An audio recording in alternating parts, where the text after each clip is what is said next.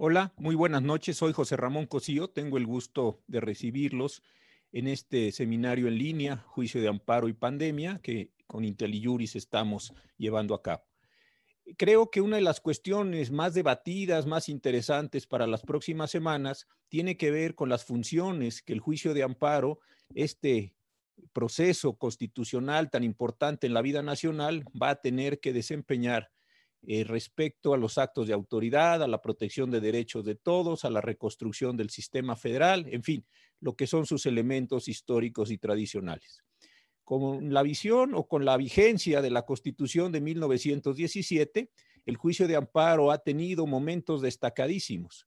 Eh, mediante él se resolvió la parte final del proceso revolucionario, la guerra cristera, la dotación de bienes agrarios, eh, la suspensión de garantías en el año 42, los procesos de combate a la guerrilla, a la, la guerra sucia, en fin, momentos extraordinariamente importantes.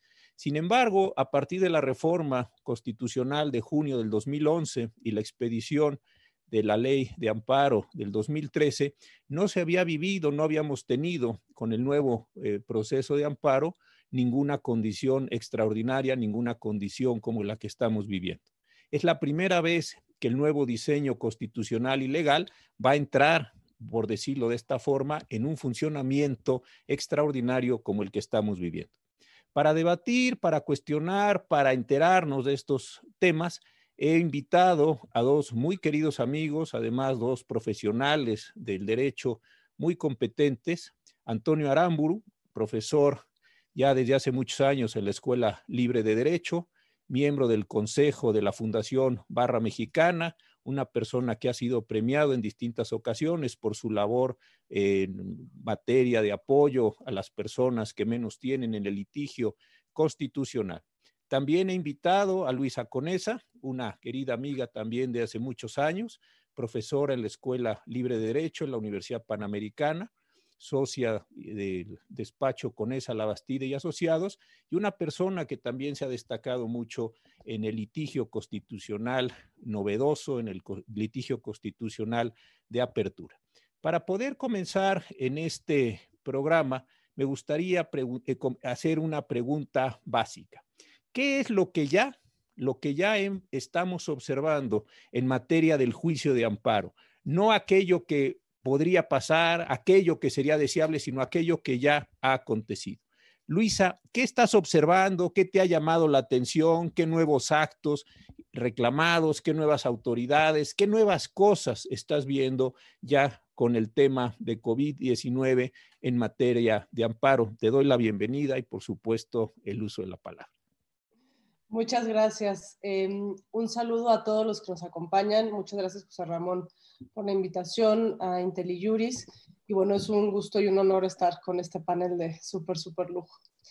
Em, yo creo que ahorita podemos observar por lo menos cuatro tipos de amparos que se han presentado. Y bueno, un poco para hablar de los amparos presentados es importante poner, poner en contexto el acuerdo del Consejo de la Judicatura Federal, que suspende las labores, digamos, ordinarias para el Poder Judicial de la Federación y que solamente mantiene juzgados de guardia y tribunales colegiados de guardia para resolver asuntos urgentes. el, el, concepto de urgencia creo que podré volver eh, un, poco después a este tema, pero bueno, básicamente es ataques contra la vida y contra la libertad. Es un concepto pues añejo de la Constitución de 17 que, digamos, se inserta en este contexto contemporáneo de, lo que sucede con el COVID.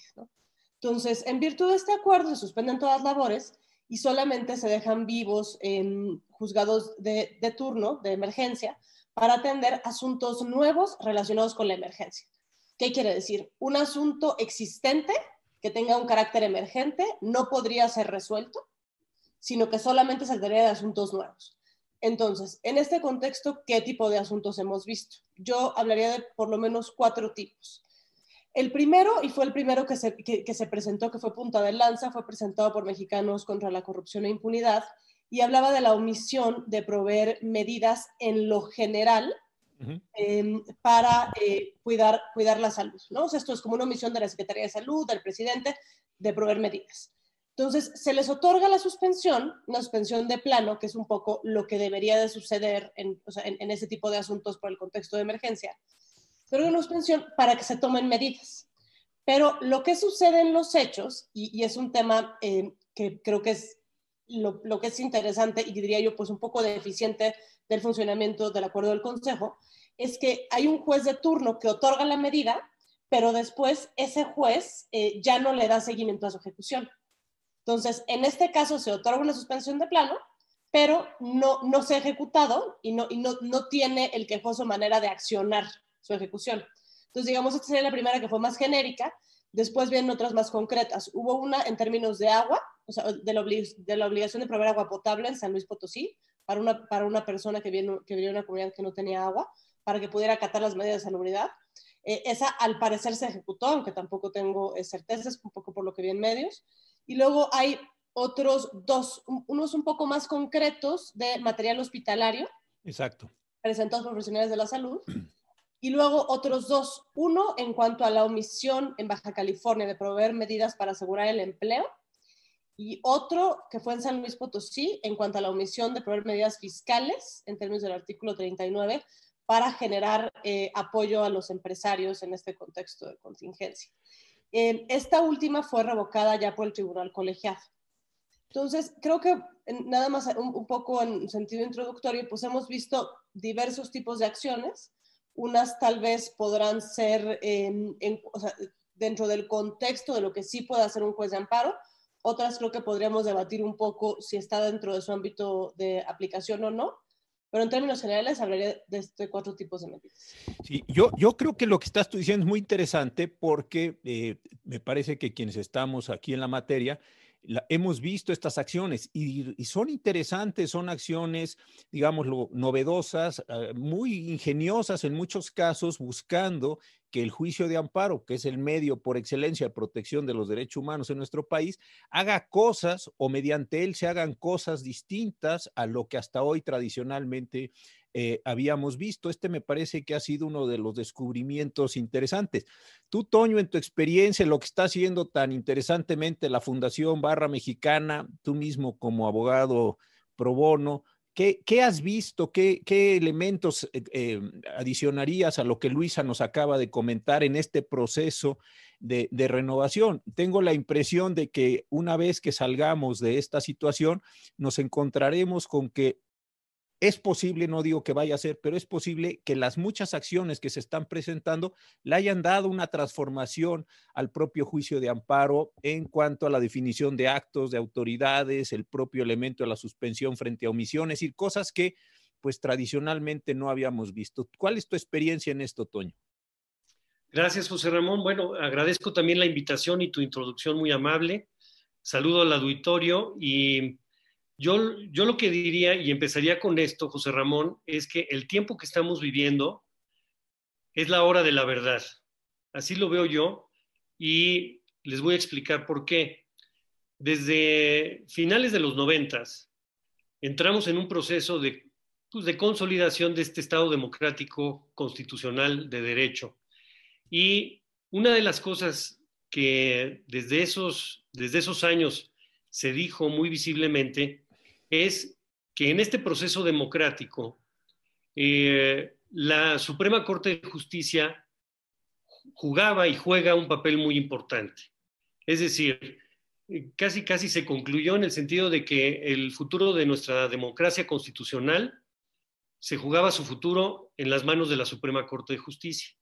Entonces, bajo esa panorámica, y ya han pasado más de 20 años de que eso ya permeó en todos los ámbitos como una verdad y como, como un objetivo a alcanzar, en estos momentos estamos viviendo precisamente una coyuntura en donde la hora de la verdad se presenta para ver qué tanto todos esos principios, todos esos postulados pueden en un momento dado, y no, no estoy diciendo que siempre y en todo momento, pero cuando se requiera, poner un freno al poder.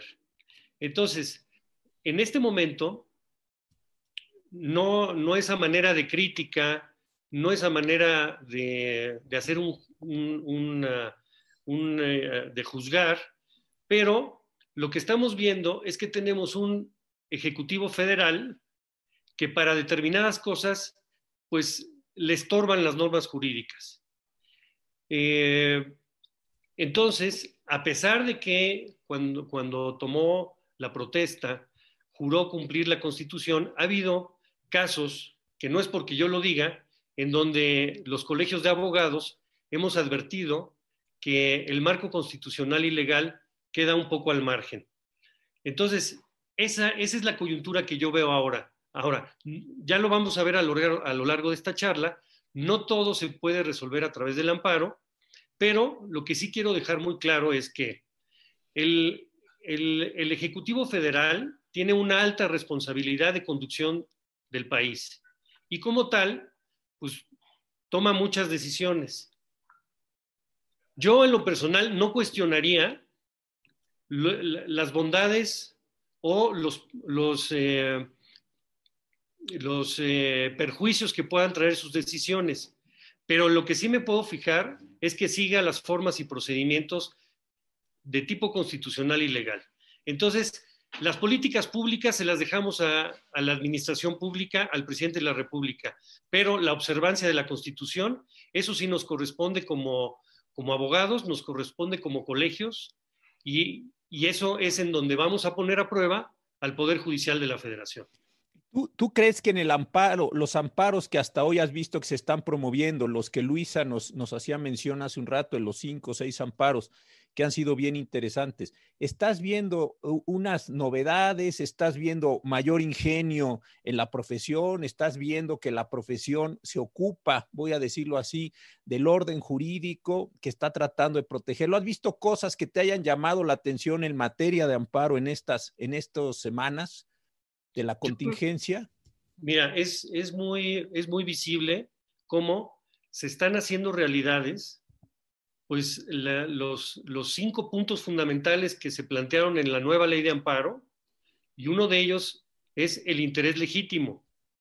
Entonces, con base en el interés legítimo, la afectación a la esfera jurídica se considera de manera más amplia en el contexto de que a la, a la Constitución se le tiene que se le tiene que dar el carácter que tiene de norma jurídica y de eficacia directa.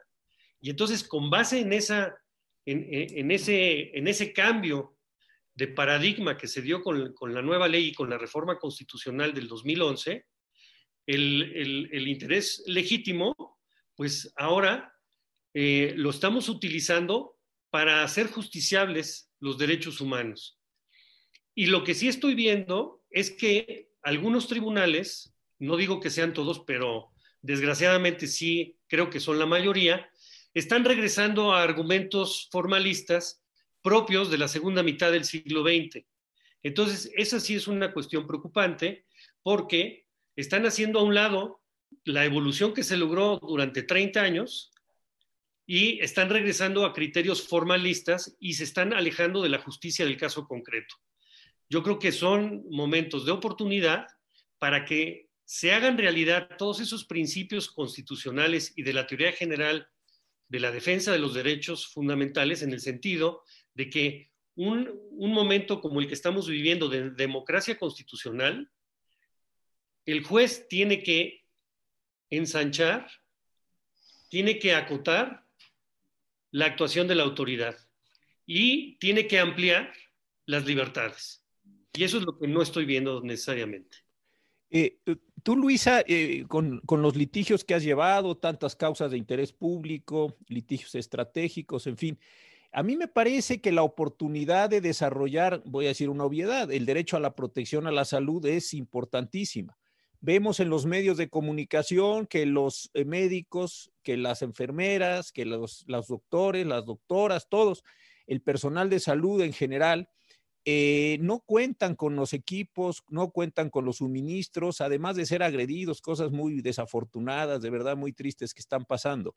Pero creo que viene un momento muy interesante en esto que decía Toño, para no caer en las rutinas, para no caer en el 16 constitucional como caballo de batalla de los, de los amparos, sino una posibilidad de expandir estos, estos elementos. Algunos de los amparos a los que nos hacías mención, es, eh, son precisamente estos de por qué el personal de salud, los enfermeros, las doctoras, no tienen estos insumos, por qué están en una situación precaria en estos casos. ¿Tú eh, ves que vaya a ser uno de los elementos interesantes de protección en los próximos años? ¿Te, estás imaginando que desde aquí podríamos tratar de expandir, como dice Toño muy bien, ese derecho a la protección a la salud, ya no solo para la población, sino inclusive para el personal médico? ¿Estás eh, eh, vislumbrando este aspecto que a mí me parece lo más interesante, lo más novedoso? No es deseable, pero pues esa es la circunstancia que nos tocó vivir. Sí, yo creo que sin duda, si hubiera un caso claro, y más en el contexto de la emergencia, que, que, que actualizaría la, el tipo de caso urgente y que merece una suspensión de plano, pues es la, omisión a los profesionales médicos de proveerles material de salud. No solo pues, es una violación eh, directa a su derecho a la salud, sino que creo que tiene un, hilo de correlación con la salud de todos, además eh, del, principio de progresividad y no regresividad. Em, este, e, el, contexto de estos litigios en, en materia de COVID em, creo que es una concreción de un contexto un poco más amplio que ya se venía dando en cuanto a amparos para niños con cáncer a quienes se les han suspendido los medicamentos. Exactamente. Que también ha, ha habido ya este, a través de las sociedades pro bono, donde eh, Toño y yo también eh, estamos muy orgullosos de formar parte, donde hemos estado impulsando estos esfuerzos. ¿no? El, problema aquí, para mí, viene no en la procedencia o, no en la buena voluntad de los jueces, sino en la ejecución. Y el problema de la ejecución, pues no, es menor. Em, creo que hay, hay esta, em, digamos, es, este clima, no quiero decir generalizado, porque me, duele decirlo, pero casi, donde hay eh, bombo y platillo cuando hablamos de las grandes sentencias de la, de la Corte o de los juzgados, y después la ejecución, parte por decisiones de la propia ley de amparo, por actuar de las autoridades, pues se va, ¿no? Se va yendo, se va yendo, se va yendo, y entonces es una diferencia, pues, entre, la, entre digamos, la ley en los libros y, y, la ley en los hechos, porque esas sentencias son muy difíciles de ejecutar. Nosotros, como, pues, como litigantes, lo, lo vimos al día, eh, al día a día. Em, te, puedo hablar en, en, materia de salud, por ejemplo, una, una, sentencia muy importante que dictó la segunda sala en cuanto a omisión reglamentaria de que exista un reglamento en materia de cannabis medicinal y específicamente del menor que promovió el amparo de que se le provea medicamento de cannabis por el sistema de salud. Y han pasado ocho meses y es una sentencia que no se puede ejecutar. Así es. Porque el contexto de la ley de amparo te permite, le permite a las autoridades hablar de vías de cumplimiento, vías de cumplimiento, y luego tienes también pues una, una, un poder judicial saturado de asuntos. Entonces, se genera una bola de nieve en la cual tenemos, parece que las herramientas procesales o las categorías hasta el momento en que se dicte la sentencia, después la ejecución se queda muy flaca. Y, yo creo que eso es uno de los temas, eh, ya un poquito en paralelo, que la reforma judicial debería de, enfocarse. No, y además en tiempos de, donde las decisiones se tienen que tomar a una velocidad y los suministros entregarse de inmediato, porque de otra forma, pues si vamos a estar litigando dentro de dos años, pues ya pasó lo que vaya a tener que pasar en los próximos, en los próximos días.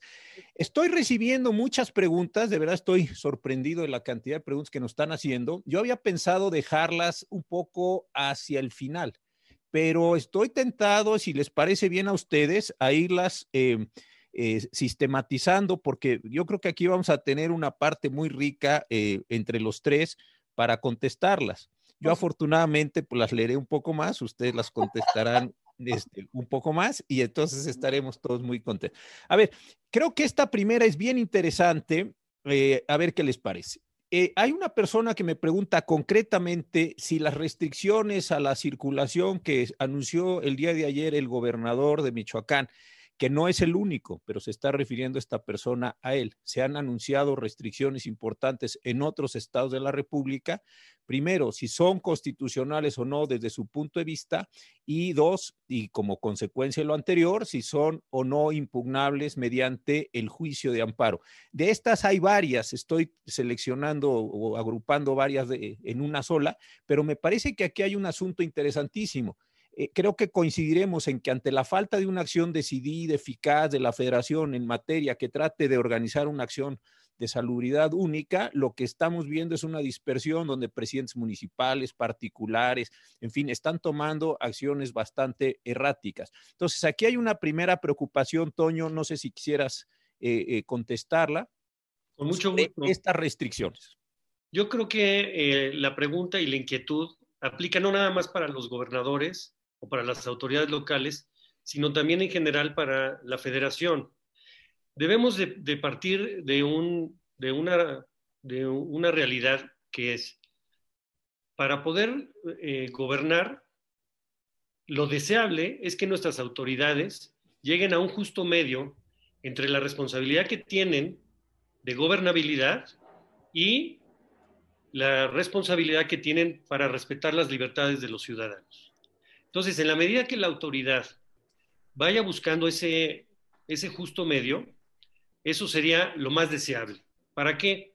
Para que en el momento que ejercen sus facultades, lo hagan demostrando cabalmente que lo están haciendo racionalmente, que lo están haciendo por una necesidad imperante, buscando un valor constitucional válido y que va a ser en, en la medida estrictamente necesaria para no afectar en demasía a los ciudadanos.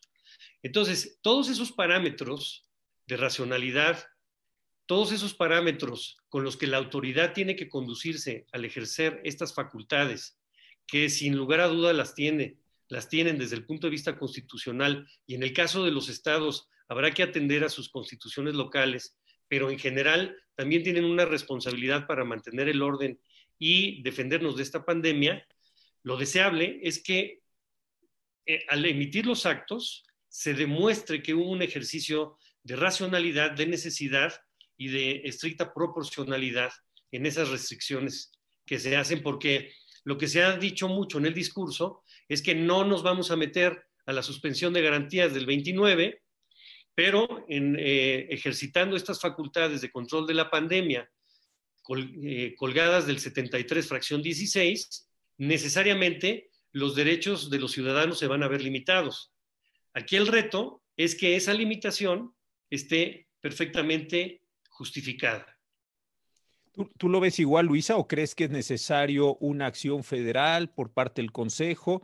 O inclusive, eh, lo voy a decir porque me parece que es, es importante, eh, sopesar o considerar la suspensión de derechos en términos del 29 constitucional si es que esto tuviera alguna acción incremental. Yo sé que el presidente de la República ha dicho que no va a decretar estado de excepción estado de alarma, estado de sitio. Él ha usado diversas categorías, pero ya sabemos nosotros que en el 29 constitucional hay esta, esta condición, porque, eh, insisto, siguen saliendo las preguntas aquí y son muchas de estas. Una persona acaba de preguntar muy interesante, oiga, pero también hay particulares que se están entiendan en qué sentido lo digo, haciendo justicia por su propia mano y están impidiendo que las personas entren a ciertas comunidades para que no se puedan eh, contagiar en ese mismo sentido. Entonces, eh, eh, ahí también inclusive algo que se ha desarrollado poco entre nosotros, a pesar de que la figura está desde el...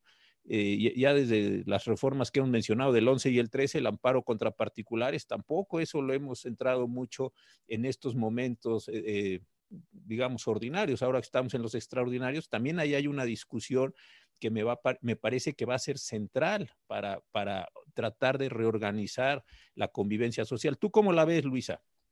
Yo, yo creo que aquí, o sea, la, la omisión del Ejecutivo Federal y, y, del Consejo de Seguridad General de actuar oportunamente en su momento y de generar medidas claras, no ambiguas, eh, digamos, suficientemente acotadas, es lo que ha generado esta actuación dispersa y heterogénea por parte de los órganos locales.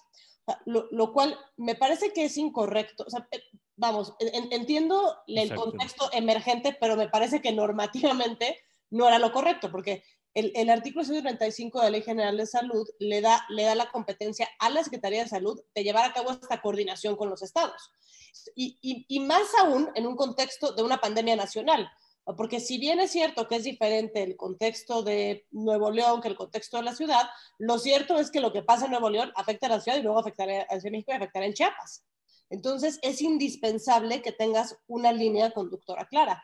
Y es esta omisión la que ha llevado al ejercicio de eh, competencias que, bueno, pues habrá, habrá que ver en cada caso, como decía Toño, si es que existe alguna suerte de competencia en la constitución local, pero eso pues tiene que ser acotado, o sea, más bien cotejado en el contexto de la ley general de salud. Pero bueno, si tienes una omisión del, que lleva a cabo la, la dirección, pues entonces tienes el uso de competencias autónomas para tratar de darle cierta racionalidad local. Sí, completamente. Mira, el 23 de marzo el Consejo de Salubridad General reconoció a COVID-19 como una enfermedad de atención prioritaria y el día 27 de ese mismo mes de marzo el presidente declaró una acción extraordinaria. Ahí no sé, Toño, tú, ¿qué, cómo viste esa acción extraordinaria, esas medidas? Desde luego salieron en la edición vespertina, el diario oficial de la Federación de ese día, pero me parece que ahí hay un encuadre eh, complicado eh, entre lo que debe ser el presidente, debe hacer el Consejo de Salubridad, debe hacer la Secretaría de Salud, y para tomar como un ritmo y entonces lograr esto que Luisa dice como una acción más generalizada respecto de toda la República y no en pedazos como lo estamos desafortunadamente viendo, ¿no? Correcto. Mira, ese decreto del 27 de marzo lo podemos tomar como un vivo ejemplo de cómo, eh, en ese caso, el Ejecutivo Federal se extralimitó. ¿Por qué? Porque el mismo decreto hace referencia en los considerandos a que el Ejecutivo Federal, de acuerdo a la Ley General de Salud, puede determinar las zonas del país en donde se puedan, en donde se vayan a aplicar las medidas extraordinarias previamente decretadas por la Secretaría de Salud. Y luego, en el articulado del decreto, lo que hace, en lugar de designar las zonas en donde se van a, a aplicar las medidas extraordinarias, lo que hace el Ejecutivo Federal es que decreta medidas extraordinarias. Desde mi punto de vista, ahí hay un salto en el vacío, porque con base en una facultad que tiene para determinar las zonas, decretó medidas extraordinarias. Y además lo hace en suplantación del Congreso Federal, porque esas medidas extraordinarias están previstas en la Ley General de Salud y además no fue poca cosa, porque en esas medidas extraordinarias que, que emitió el Ejecutivo, pues exentó de llevar a cabo licitaciones para la compra de medicamentos y insumos y además también exentó a que se lleve a cabo el procedimiento de internamiento de, mercancías para lo que se vaya a comprar. Entonces, ahí ya se está viendo un sesgo, ahí ya se está viendo una extralimitación de cómo, lejos de, abocarse a lo que es la, defensa de la salud, ya se está yendo por unas vías que yo, le, yo les llamaría como atajos, pues para, para lograr lo que desde su punto de vista pretende. Pero esto generó que posteriormente el secretario de Salud, emitiendo un par de acuerdos más, se fue también a determinar algo que es muy sensible para todas las empresas y que es lo que tiene que ver con este concepto jurídico indeterminado de las actividades esenciales. Y no solo eso, sino que en otro de esos eh, decretos hasta favoreció a la federación dejando a salvo los proyectos prioritarios del gobierno y dejando fuera de esa posibilidad de seguir trabajando aún con un mínimo de actividad a muchas empresas y sectores que no están, que no están metidos en esos proyectos prioritarios. Entonces, ahí sí se ve el, el desvío de las facultades que creo que no corresponden. Entonces, no estamos cuestionando lo que se hace, sino cómo se hace.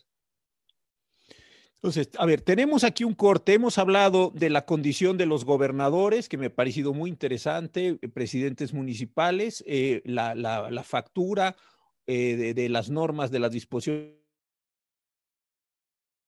jurídicas que se dan la posibilidad de ir redondeando. Y Luis se introdujo un tema adicional muy interesante sobre las dificultades de ejecutar en ese sentido. Pero hay y un segundo grupo de preguntas que tiene que ver con algo que Toño decía y que también me parece muy importante. Estamos hablando de la posibilidad de que las personas vayan mediante el juicio de amparo a un tribunal previamente establecido, etcétera, etcétera, a solicitar amparo y protección de la justicia de la Unión. Muy bien. Pero la situación en la que estamos es una situación que afecta precisamente esta situación. ¿Por qué motivo? Bueno, porque los tribunales están cerrados, hay eh, guardias, eh, se, está está modelando, entiendo yo, por parte de la judicatura la situación en la que estamos viviendo, pero eh, esta situación de emergencia, esta situación de los jueces, unas decisiones que vi muy comentadas, en algunos casos criticadas, de un juez de la Ciudad de México que consideraba que no había una condición de urgencia y por ende no se tenían que admitir las demandas. Es decir, me parece que estamos en una situación no irregular, porque no creo que sea eso, sino en una situación de cambio, en una situación de ajuste. Entonces, si estamos hablando de que el amparo es el medio extraordinario de defensa de los derechos, etcétera, etcétera,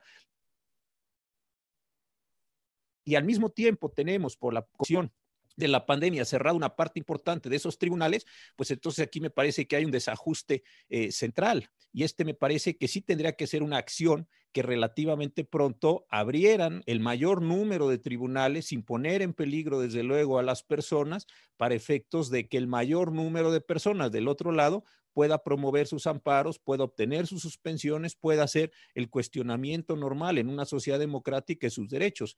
No sé cómo veas esto, Luisa, Sí, yo creo que en un... ¿Coincides, no coincides? ¿Qué te preocupa eh, en este contexto?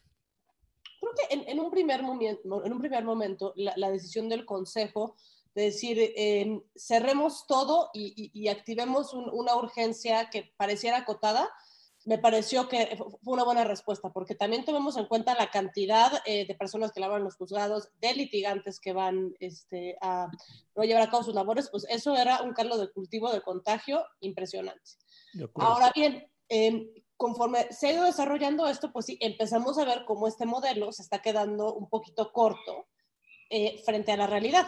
Y creo que aquí, o sea, yo, diría dos problemas esenciales, ¿no? Uno, la ejecución, que allí el, el acuerdo, el último que se dictó, que es el número 6, le, añade un párrafo que le dice a los jueces que debe, o sea, que ellos siguen, siguen habilitados para actuar respecto de los casos emergentes que dictaron pero, pero si tú te acercas a la oficialía, no, nada más está vigente el trámite, entonces no tienes cómo hacerle llegar al, al juzgado que, te, o sea, que, dictó tu actuación todo lo, relacionado a la ejecución.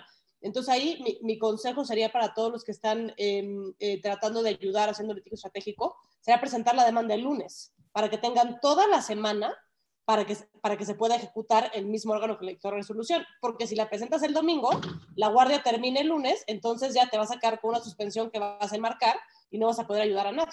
Entonces creo que es un primer tema. Eh, un segundo tema es obviamente el juicio electrónico.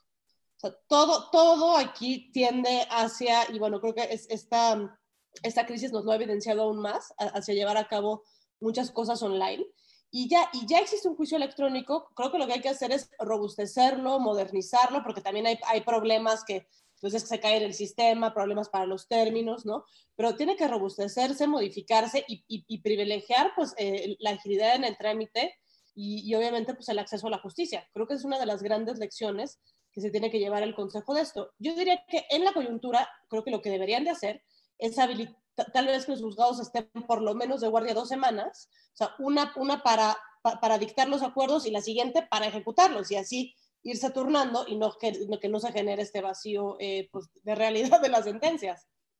Claro, y tú, Toño, con la experiencia de tantos años, lo que dice Luis a mí me parece muy, muy importante porque estamos hablando de derechos, de juicios, de protecciones, en fin, de un conjunto de cosas que suenan bien, pero si no están las ventanillas abiertas a donde vas a llevar esos reclamos, pues resulta muy complicado. Yo con toda franqueza no sé cuál es la condición que están viviendo en distintas entidades eh, federativas, eh, eh, los circuitos judiciales, pues. Pero ¿qué pasa si un presidente municipal, como se anunciaba la semana pasada y vuelva a los problemas, termina un toque de queda, de tales a tales horas las personas no pueden circular o al que sea eh, sorprendido en la calle circulando sin una finalidad también se le detiene o se le interroga, en fin, ahí hay unas eh, pues afectaciones a las libertades tradicionales. Entiendo la situación de la pandemia, pero si no están estos juzgados, no, no, no va a ser posible que se genere precisamente con lo que tú iniciabas del control democrático al poder público. Creo que ahí sí no solo me refiero en este, estamos hablando del amparo, pero lo, los jueces de muchos de los poderes judiciales de los estados también tendrían que estar actuando. Hay problemas de violencia intrafamiliar, hay problemas de pensiones, hay problemas de custodia. Es decir, la vida sigue eh, en todas sus dimensiones y creo que aquí sí la judicatura tendría que encontrar los mecanismos para cada vez estar más, más al presente, no como una acción heroica, sino simple y sencillamente como una acción cotidiana de tratar de ayudar a contender y a ordenar estos fenómenos. Toño, no sé cómo, qué opinas con tu experiencia. Yo lo que señalaría ahí serían eh, básicamente tres puntos. Por un, eh, en, un, en una primera óptica general, yo creo que el Consejo de la Judicatura ha dictado medidas en exceso, incluso más allá de lo que decretó el propio secretario de Salud. Yo creo que es urgente que se regrese a la, a la actividad un poquito más normal. Como segundo punto, lo que diría es que a pesar de las adversidades, en este momento sí tenemos abiertos los jueces para tramitar asuntos urgentes y en ese sentido lo que yo comentaría aquí al auditorio es que para cualquier persona que necesite acudir a presentar un amparo porque, por ejemplo, alguna, algún enfermero que, no le dan el equipo necesario, eh, lo más aconsejable es que acuda, por ejemplo, a organizaciones como la Fundación Barra Mexicana o similares, estas organizaciones que apoyan el acceso a la justicia para que busque la vía y por lo menos lo intente. Y como tercer, como tercer aspecto, y creo que es muy importante, hay que, hay que tener la conciencia de que la autoridad está frente a un reto mayor. En consecuencia, tampoco pensemos que el amparo y todo lo que digamos aquí es, es una invitación a la revuelta y a oponernos a todo. Tenemos que ser muy cautos y creo que debemos dejar, hacer a un lado ese excesivo ánimo que tenemos de que las garantías individuales sean absolutas. No son absolutas. Recordemos que los derechos humanos son y eh, en muchas ocasiones transitan en, en distintas direcciones y lo que procede es hacer un ejercicio de ponderación para ver en el caso concreto cuál de los dos derechos tiene mayor peso. Y eso solamente lo puede hacer un juez con los argumentos de las partes y sometiendo la contienda a la opinión del Poder Judicial Federal. Pero no caigamos en, esa excesiva protección de los derechos, no caigamos en, ese pensar de que son absolutos, porque sí eh, estamos ante la evidencia ya de muchos años de que no son absolutos y que colisionan unos con otros. Y esa es una labor complicada para determinar cuál tiene mayor peso.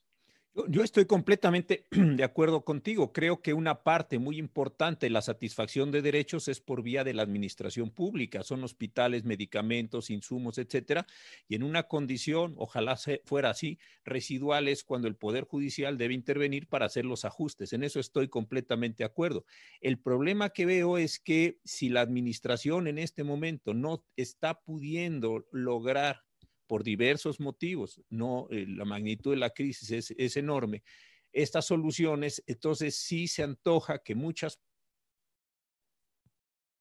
personas van a estar como lo, estamos viendo ya, promoviendo amparos para lograr respuestas inmediatas, de suspensiones ante actos omisivos que les otorguen aquello que consideran de una urgencia extraordinaria. Aquí me parece que viene una paradoja increíble y esta parte de la justiciabilidad de los derechos sociales, que si era, que si no era, en fin, esta discusión que hemos tenido en el mundo, porque no es propia de México, en el mundo en los últimos 20, 25 años, me parece que nos alcanzó el futuro como aquel, eh, aquella película eh, el destino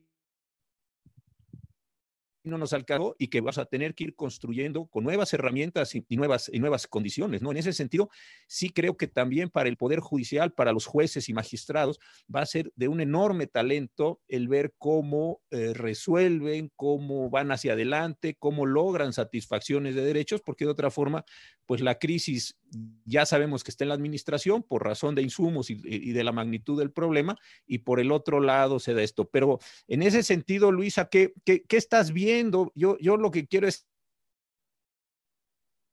que las personas eh, vean o eh, participen de la experiencia de ustedes, qué estás viendo como problemas en el futuro. Vamos a pasar a, este, a esta pequeña sección tratando de combinar algunas de las muchísimas preguntas que llevamos. Es increíble, esto parece como un teleprompter que vas y pasa y pasa y pasa, no las alcanzo a leer todas, pero en fin, estoy aprendiendo también esto. Pero ¿qué ves en el futuro? ¿Qué cosas, em, qué retos le ves al amparo? ¿Qué retos le ves al Poder Judicial en los próximos meses con, la pandemia?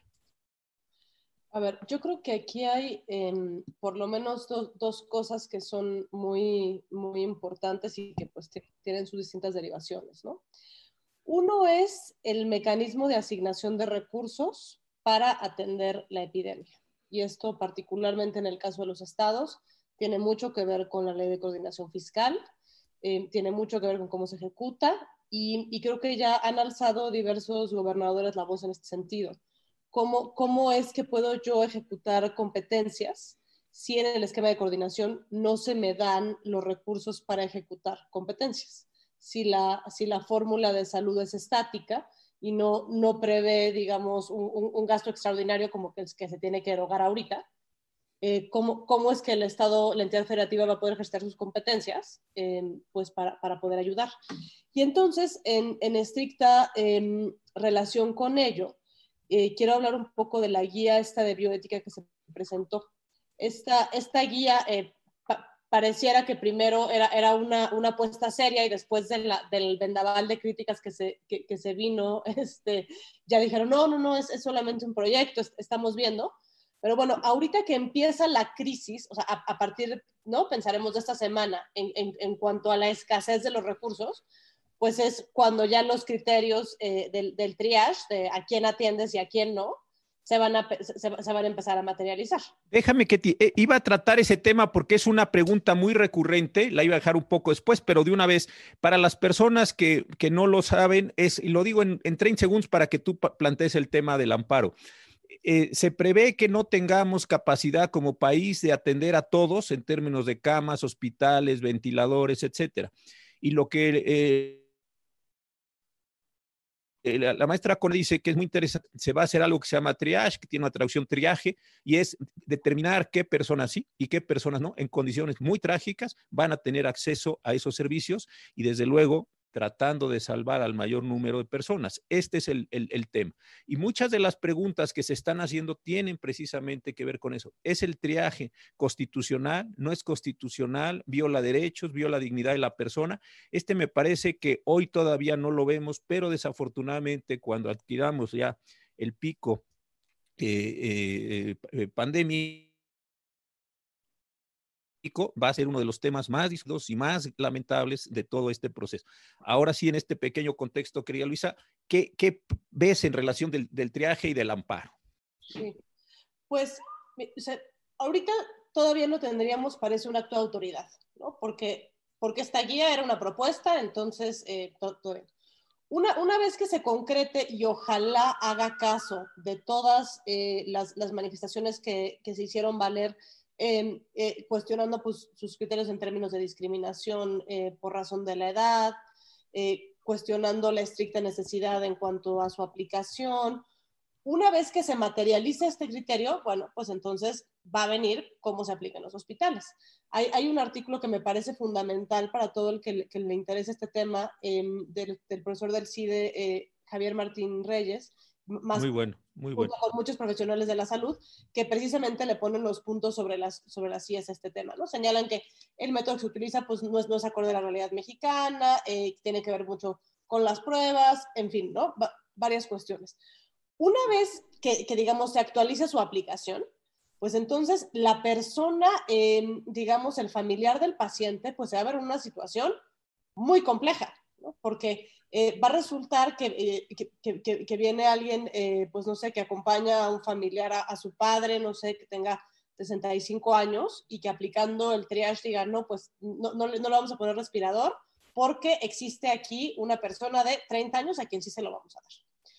O sea, es, es cierto que hay decisiones trágicas del Estado en momentos límite, ¿no? Y es cierto que hay escasez de recursos creo que eh, el, el, cómo se asignan esos recursos acorde a criterios constitucionales y convencionales, pues es cómo se irá juzgando la actuación de la autoridad en cada caso.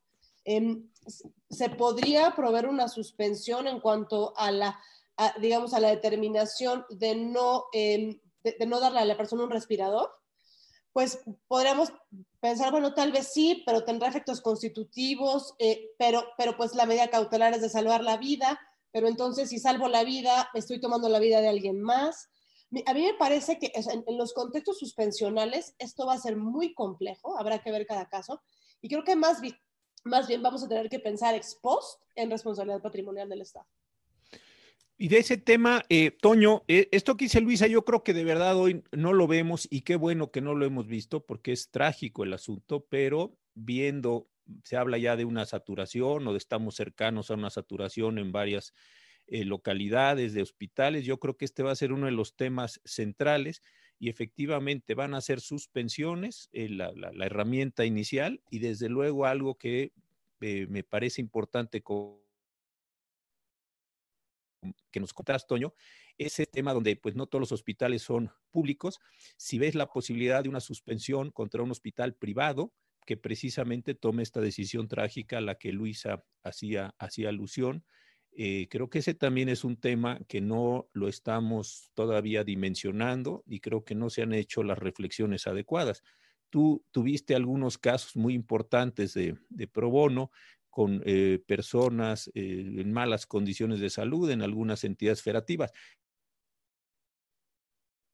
Esos eran hospitales públicos, pero esto lo ves como una situación posible que se promovieran amparos contra hospitales privados, centros de salud privados, porque rechazan la atención de una persona. Bueno, yo lo que considero es que ante, ante torpezas que pueda cometer el gobierno, ¿y a qué me refiero? a sacar una guía así precipitada y luego esconderla, y luego tener la situación curiosa de que la Comisión de Derechos Humanos incluso hasta sacó un, comunicado diciendo que no nada, más, eh, no nada más cuestionaba la cuestión de la dignidad y de la vida, sino también censuraba el que se pusiera en esa guía que no, que no iba a proceder ninguna suspensión. Entonces, eso ya es una torpeza, es una torpeza del gobierno porque se generó toda una, toda una cuestión que no tenía necesidad. Entonces, si las torpezas son de esa magnitud, yo creo que no va a haber más remedio y sí vamos a tener amparos en donde se planteen cuestiones muy puntuales como es la responsabilidad que se tome por decisión de quién vive y quién no vive. Y eso aplica por igual al sector público como también a los hospitales privados. Ahorita qué bueno que la, Asociación de Hospitales Privados tuvo la iniciativa de ayudar al gobierno, pero sí tienen que estar conscientes del, de la responsabilidad que se están echando encima y tienen que ser muy cuidadosos. Yo, yo invitaría a que en una situación límite, en una situación trágica, pues las personas acudan al medio legal correspondiente, que es el amparo, porque independientemente de que llegara a suceder el, el deceso, creo que sería muy importante que eventualmente alguno de esos casos lo pueda resolver la Suprema Corte de Justicia porque ahí, ahí veríamos un criterio muy complicado que como Luisa ya lo apuntó, tiene muchas vertientes y, además en México estamos en pañales en todas esas cuestiones que a lo mejor en Europa se ven con mayor claridad, pero sí ameritaría que con, la asistencia de, médicos, de científicos y, y, de especialistas, como, como lo hace muchas veces la Corte, se pueda llegar a un pronunciamiento, porque sí nos va a interesar mucho saber el parecer de la Suprema Corte en relación a quién decide la vida de quién. Ahora, eso es verdad, pero yo hace muchos años trabajé en la Corte con dos, muy buenos ministros, eh, Carlos de Silva y Ulises Schmil, y ellos decían, y yo creo que con toda razón y con toda eh, precisión, que eh, quienes estaban en la trinchera es, son los jueces. Los, en este tiempo de pandemia, donde estamos esperando que las cosas empeoren, luego tengan un, descenso y luego puede haber un rebote por ahí del mes de noviembre, que es lo que están analizando los epidemiólogos, pues eh, yo creo que por los tiempos, las condiciones sales, va a ser difícil que la Suprema Corte genere estos criterios. A mí me parece que lo que vamos a ver es mucho trabajo de trinchera de los jueces de distrito con la herramienta de suspensión, porque si esto se tarda, cuando quieran ya resolver, va a ser dificilísimo. Creo que la parte, todas aquellas doctrinas viejas eh, del amparo y las nuevas de la apariencia, el buen derecho, aquí las vamos a tener que ver en toda su expresión. De otra forma, pues quedará eso muy interesante para, para los libros, pero eh, ahí donde me parece que nuestros jueces de distrito van a tener que mostrar una enorme imaginación, un enorme compromiso con los derechos humanos, otorgar suspensiones inteligentes, lo que decía Luisa muy bien, lograr su ejecución, no simplemente otorgarlas y guardarlas, sino todo un proceso administrativo eh, eh, de carácter jurisdiccional para lograr estos efectos. Creo que viene una época dentro de la tragedia eh, donde podríamos ver desarrollos jurisprudenciales muy importantes en este sentido, Luisa. Ustedes dos han litigado mucho y han llevado asuntos muy importantes donde las suspensión es el elemento central del juicio, si le toca uno la sentencia o no, ya es una cuestión distinta, ¿no, Luisa? Sí, aquí, digamos, si la, medida cautelar, su función primigenia es conservar viva la materia del juicio, pues el, ejemplo clásico que, aprendíamos todos en, clases de amparo, pues era cuando, cuando se te muere el quejoso, ¿no? Entonces, pues este es el ejemplo, ¿no? Que uno enseñaría básico, bueno, pues tienes que dar la suspensión porque si no se te muere.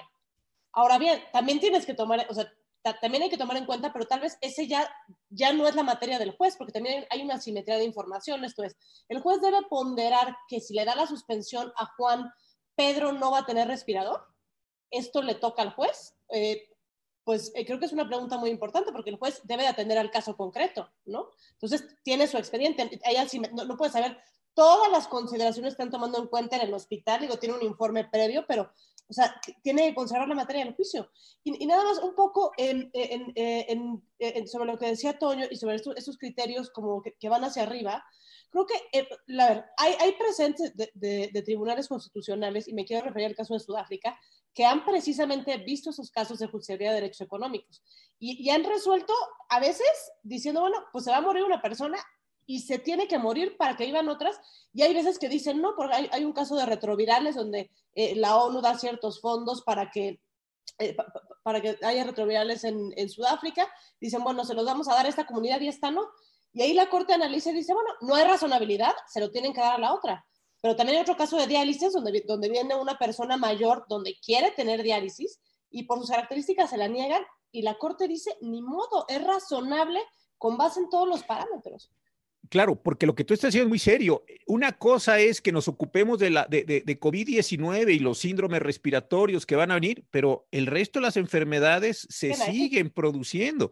Eh, la persona que necesita hemodiálisis, que necesita radiaciones, en fin, cada, las tragedias de cada cual, se tiene que seguir atendiendo y, y esa, es, esa es la parte que me parece de una enorme tensión Ojalá la administración resolviera todo, pero como, eh, porque bien tiene razón Toño cuando el amparo no va a ser la panacea para que le den a uno una cosa y a otro otra cosa. Sería extraordinariamente complicado, pero sí puede ayudar en las situaciones, yo creo, más importantes. Hace poco vi que eh, presentaron en Tlanepantla una demanda y el juez eh, mandó, pidió que fueran a ratificar todos los quejosos. Me pareció una cosa complicada y precisamente están cerrando, si eh, no se está permitiendo la circulación, decir, a ver, los 150 quejosos vienen y acredítenme aquí con la credencial de elector, pues, me parece una cosa que, que se podría haber iniciado el, proceso con, otro tipo de, de, condiciones. Pero en fin, ahí vamos a encontrar, me parece, necesidad de una gran imaginación judicial, una gran imaginación de los litigantes en ese, en ese sentido. No les voy a seguir leyendo las preguntas porque de verdad son eh, increíbles. Yo estoy eh, eh, encantado de ver la cantidad de cosas, soluciones. Hay, hay un diálogo muy interesante entre los propios, no sé cómo llamarles aquí, chateros o como se les dijera en los tiempos modernos. A los chateros, pues está padrísimo aquí el debate, pero se nos va, a ir, se nos va terminando el, el tiempo. Entonces, la tercera cuestión, ya, ya dijimos qué ha pasado, qué es posible que pase voy a ponerlo para tener también toda una, una, contribución como queremos hacer. ¿Qué te gustaría, eh, eh, Luisa, que, que, pasara en el juicio de amparo? entendiendo las restricciones materiales, las restricciones de derecho, las restricciones procesales, eso lo entiendo.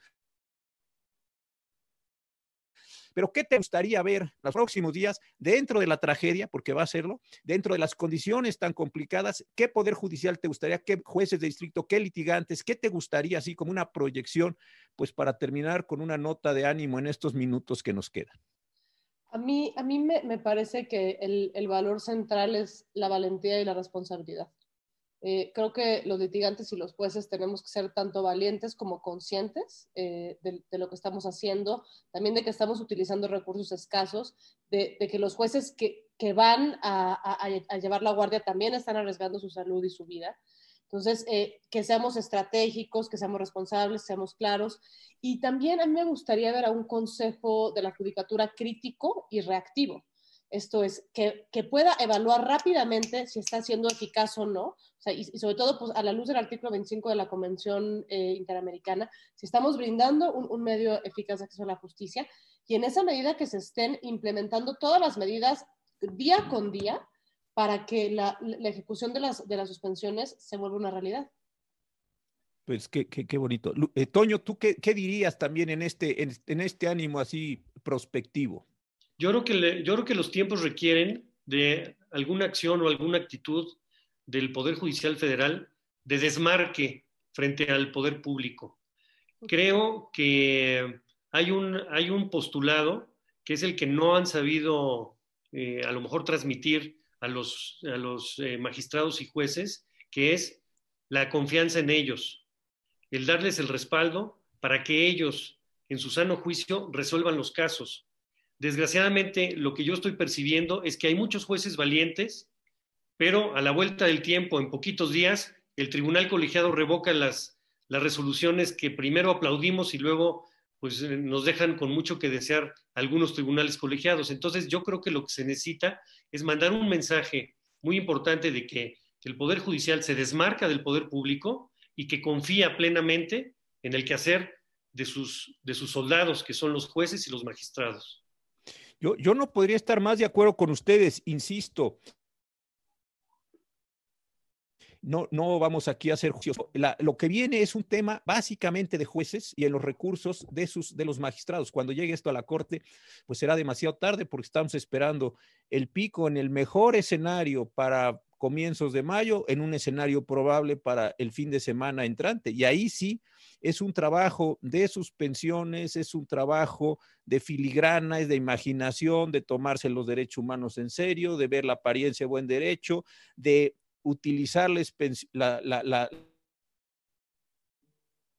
suspensión para remediar que desde luego se está presentando y todo eso que coincido plenamente contigo, Toño, en el contexto de lo que decía Luisa, con responsabilidad, con serenidad, creo que usar el juicio de amparo, creo que usar los recursos legales del orden jurídico no puede ser en desdoro de nadie, no se está afectando a nadie, se está usando el propio orden jurídico que sostiene el sistema político para lograr la protección de los derechos humanos, que es un elemento esencial en este sentido pues se nos ha acabado el tiempo. Yo de verdad, ya se los he dicho muchas veces, de muchas formas el afecto, la gratitud que les tengo a los dos, el reconocimiento profesional. Agradezco muchísimo esta posibilidad de IntelliJuris. A todas las personas que, siguen escribiendo, yo estoy de verdad eh, encantado. Ahorita me voy a quedar para tomar nota de varias de las preguntas, son muy inteligentes. Desafortunadamente no pudimos contestarlas todas, pero muchísimas gracias por la oportunidad. Cuídense mucho eh, y nos seguimos viendo por estos medios. Gracias, eh, Luisa, gracias, Toño. Muchísimas gracias. Ustedes muy bien. Gracias. Hasta Muchas gracias, José Ramón.